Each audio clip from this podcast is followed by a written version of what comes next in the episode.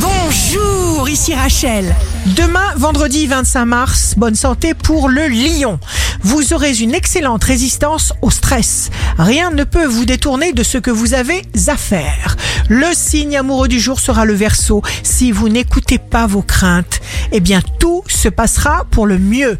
Si vous êtes à la recherche d'un emploi, les poissons, des informations vous parviennent et vous éclairent et vous progressez sans heurts.